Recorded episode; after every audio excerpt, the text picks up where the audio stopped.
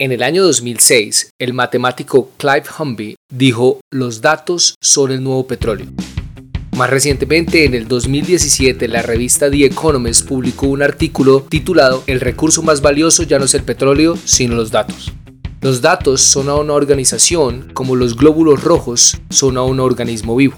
Fluyen por él, lo mantienen dinámico y andando.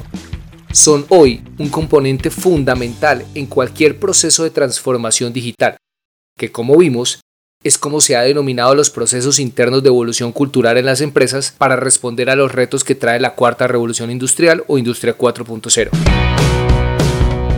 Hoy, en Dateados, vamos a conversar un rato acerca de la pieza fundamental que impulsa la industria 4.0, los datos, para llegar a entender por qué cada dato se considera dinero y si esto es razón suficiente para haber bautizado nuestro podcast y mi gato en honor a ellos. Mi gato se llama El Dato con Botas. Bienvenidos a este episodio de Dateados. Dele play y conversemos. Se podría decir que el éxito de un gerente, emprendedor o líder está determinado por la calidad de decisiones que tome. A su vez, la calidad de las decisiones que toma está determinada por la información con la que cuenta a su disposición a la hora de tomarlas. Ayer, la información para la toma de decisiones se recibía por medio de reportes, informes, cartas, memorandos, hablando con individuos experimentados, averiguando chismes, escuchando leyendas y hasta mitos. Hoy, la información se espera en tableros de control adornados con hermosas gráficas estadísticas que contesten a todas nuestras preguntas. ¿Cuánto vendí el mes pasado? ¿Dónde vendí más? ¿Qué fue lo que más se vendió? ¿Cuánto me gasté para vender todo esto? Etcétera, etcétera, etcétera. Un dato es una pieza concreta de información acerca de un suceso. Los más populares, pero no son los únicos, son mostrados para su comprensión de forma tabular. Esto no es nuevo. Ya hemos visto cómo muchos de los conceptos fundamentales que han convertido la economía tradicional en la economía digital tienen varias décadas de antigüedad y el dato no es una excepción. Entonces, si la idea es tomar decisiones más acertadas, lo acertado de una decisión depende de la información que se tenga a su disposición. Entendamos información como el valor que se le puede sacar al procesamiento de datos. Es decir, un dato se convierte en información y la información permite tomar mejores decisiones.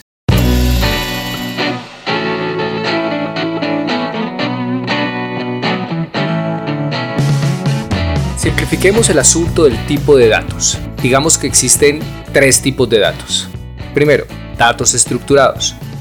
Estos son los más fáciles de entender el imaginario más común es una tabla Excel o de Google Sheets, cuya fila registra un evento y las columnas los detalles del mismo.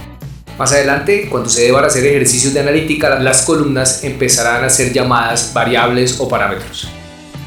Segundo, datos semiestructurados. Acá hacemos referencia a aquellos datos que no están tan bien estructurados pero que aún así tienen cierto orden. Pensemos en correo electrónico. Un correo electrónico, si bien el contenido puede ser cualquier cosa, desde un regaño hasta una felicitación, siempre tendrán una dirección de emisión, una dirección de recepción, un asunto, un tamaño, un adjunto o no adjunto, etcétera, etcétera. Es decir, tienen una estructura de datos más o menos analizable de la cual podemos inferir información. Otro ejemplo de datos semiestructurados son las hojas de vida. Si bien en su mayoría de ocasiones son PDF, tienen un nombre, tienen cédula, tienen correo electrónico. Tercero, datos no estructurados. Estos sí son la mata del desorden. No hay ningún estándar discernible y van ahí a la guachapanda, como las fotografías, los mensajes de voz y los videos. Otro concepto importante en esto es el metadato. Si un dato describe un evento, un metadato describe al dato. Usted puede tener toda una secuencia de datos entre filas y columnas en una tabla Excel pero si va al archivo de Excel y le da clic derecho y entra a propiedades, puede tener la fecha de creación del archivo, el nombre del archivo, la ubicación del archivo, el tamaño del archivo, la última fecha de modificación del archivo, es decir, toda una serie de datos acerca de esos datos. Más adelante, a medida que progresemos en nuestras conversaciones en Dateados, entenderemos que cada dato se puede convertir en dinero. Cada dato suyo, cada dato personal tiene el potencial de convertirse en un billete de un dólar. Así que se hace importante saber cómo navegan los datos para traerlos, adquirirlos, masticarlos, digerirlos y finalmente usarlos y monetizarlos.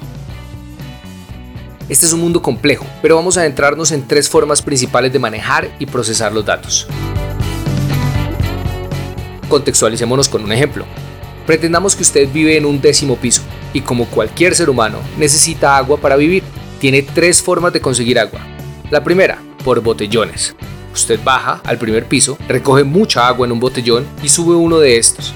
Lo distribuye en el lavadero, en los baños, para consumo y en general todos los usos que requiere de agua en su apartamento en el décimo piso. Segundo, mediante un mesero o un domicilio. Usted llama a la portería, pone la orden específica de agua que necesita. Tres baldes, uno para dejar en cada baño, uno en el lavadero, un platón con agua para dejar en el lavaplatos, una olla con agua para cocinar, cinco botellas de agua para consumir, de las cuales tres serán agua con gas y dos serán normales, etcétera, etcétera. La solicitud exacta es tomada por un mesero del otro lado del citófono y entregado de acuerdo a las especificaciones en la puerta de su residencia. Tercero, un acueducto. Simplemente tener un acueducto que llegue a los puntos donde usted necesita agua. De nuevo, el lavaplatos, los baños, las duchas, los desagües, etc. De forma tal que cuando usted necesita agua y en las cantidades que la necesita, simplemente abre la llave y ahí está. Pues bien, ahora vamos a relacionar esta historia con nuestro tema y convertirla en analogía, cambiando la necesidad de agua por la necesidad de procesamiento de datos. Primero, no en botellones, sino en batch o lotes de data, que es como suplir agua con los botellones. Se trata de recopilar grandes cantidades de datos en paquetes y procesarlos así, paquete por paquete por paquete, uno detrás de otro. Segundo, usando una API. Una API es como un mesero.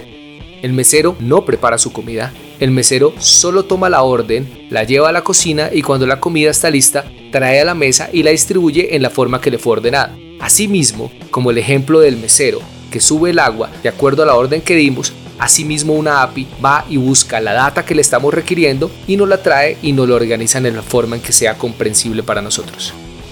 Tercero, por streaming. Este término fue popularizado por Netflix y esto nos ayuda a entender un poco más de qué se trata. Es como el acueducto. La data fluye permanentemente desde el origen y es recibida de forma continua cuando así yo escojo hacerlo. Como Netflix. Cuando lo prendo, y le doy la película que quiero ver, simplemente hace browsing y empieza a traerme la data continuamente. Ok, a estas alturas del podcast ya sabemos de los tres tipos de datos y sabemos cómo se transmiten por las venas de una organización.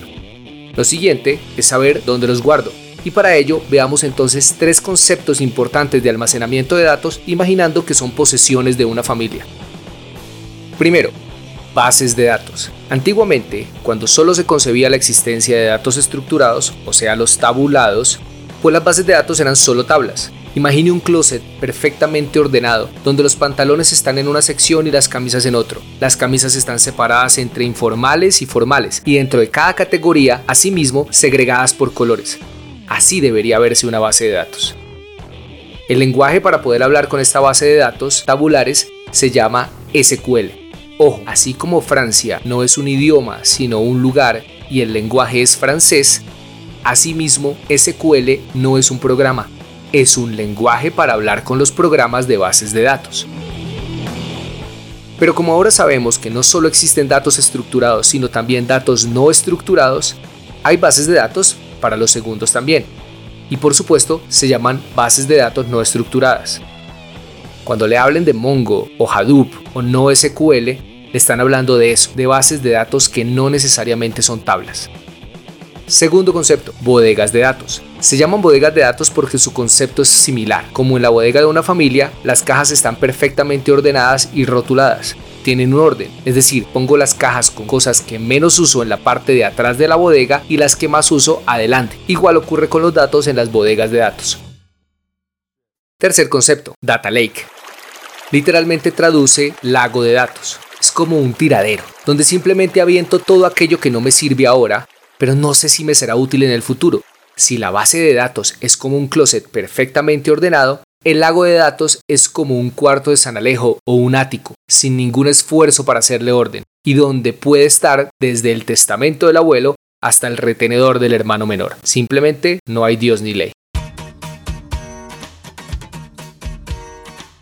Ahora que ya sé que se capturan datos, sé que se almacenan datos en orden y sé cómo fluyen por entre los sistemas, pues se hace más fácil pensar que puedo utilizar esos datos para entrenar una IA, una inteligencia artificial que haga el trabajo que harían en una semana 10 personas, pero la inteligencia artificial lo haga en 2 minutos. Estos son los conceptos que iremos viendo a medida que hablemos de IA. Para entenderlos es necesario entender de datos. En Dateados queremos que piensen en los datos como los glóbulos rojos que fluyen por cualquier emprendimiento o empresa, sin importar el tamaño. Que percibamos como el uso de tecnologías para su transmisión, almacenamiento y análisis han permitido que empresas como Google o Apple destronasen a empresas mineras como BP o Shell en la capacidad de producir dinero. Piénselo bien, la compañía Shell, la petrolera, una de las más grandes del mundo y consolidada con más de 100 años de existencia, produjo en 2022 alrededor de 40 billones de dólares. Y Google, que ofrece gratis sus productos principales como el buscador, sus mapas y la plataforma de correo, no con 100, sino con 25 años, produjo ya no 40, sino 156 billones de dólares. Shell 40 y Google 156. La una es una empresa minera del sector real, la otra pone a producir los datos que tiene a su disposición. Y ustedes que regalando su número de teléfono y correo en la discoteca. Para Dateados, soy Javier L. Salas. Nos vemos en el próximo.